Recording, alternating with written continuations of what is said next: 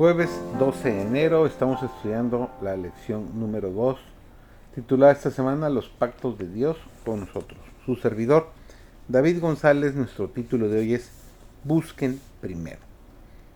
Los que aceptan la palabra de Cristo al pie de la letra y entregan su alma a su custodia y su vida para que Él la ordene hallarán paz y quietud. Ninguna cosa del mundo puede entristecerlos cuando Jesús los alegra con su presencia.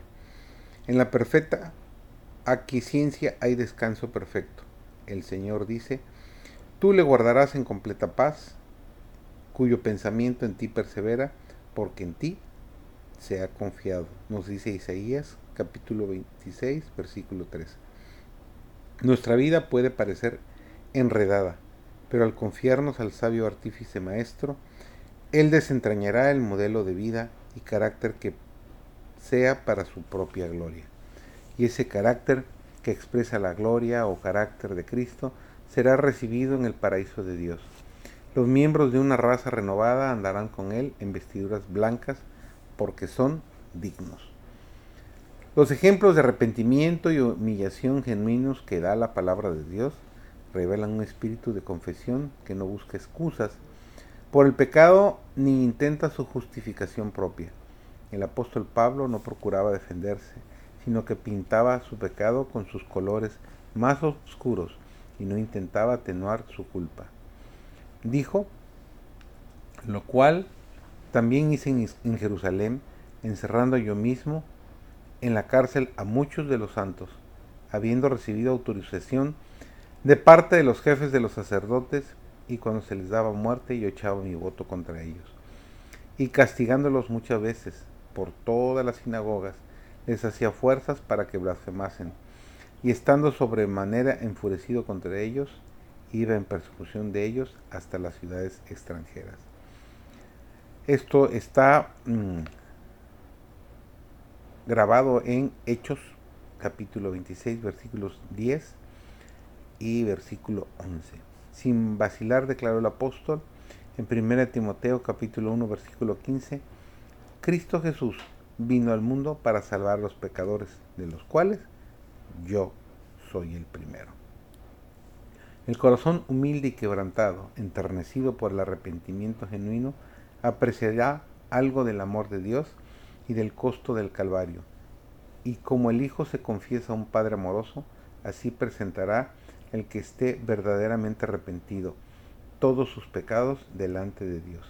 Y está escrito, si confesamos nuestros pecados, Él es fiel y justo para perdonarnos nuestros pecados y limpiarnos de toda iniquidad. Solo había un remedio para el castigado Israel y consistía en que se apartase de los pecados que había atraído sobre él la mano castigadora del Todopoderoso, y que se volviese al Señor de todo su corazón.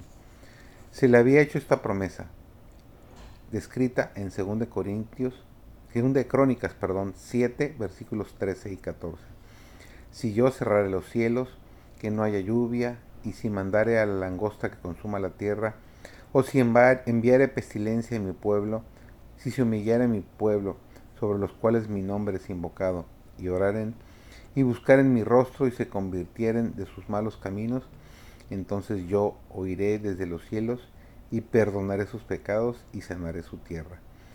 Con el fin de obtener este resultado bienaventurado, Dios continuaba privándolos de rocío y lluvia hasta que se produjesen una reforma decidida. Cada alma tiene un cielo que ganar y un infierno que evitar, y los seres angelicales siempre están dispuestos a venir en ayuda del alma probada y tentada. Él es el Hijo del Dios infinito. Soportó la prueba y la aflicción en nuestro lugar Delante de cada alma se levanta vívidamente la cruz del Calvario.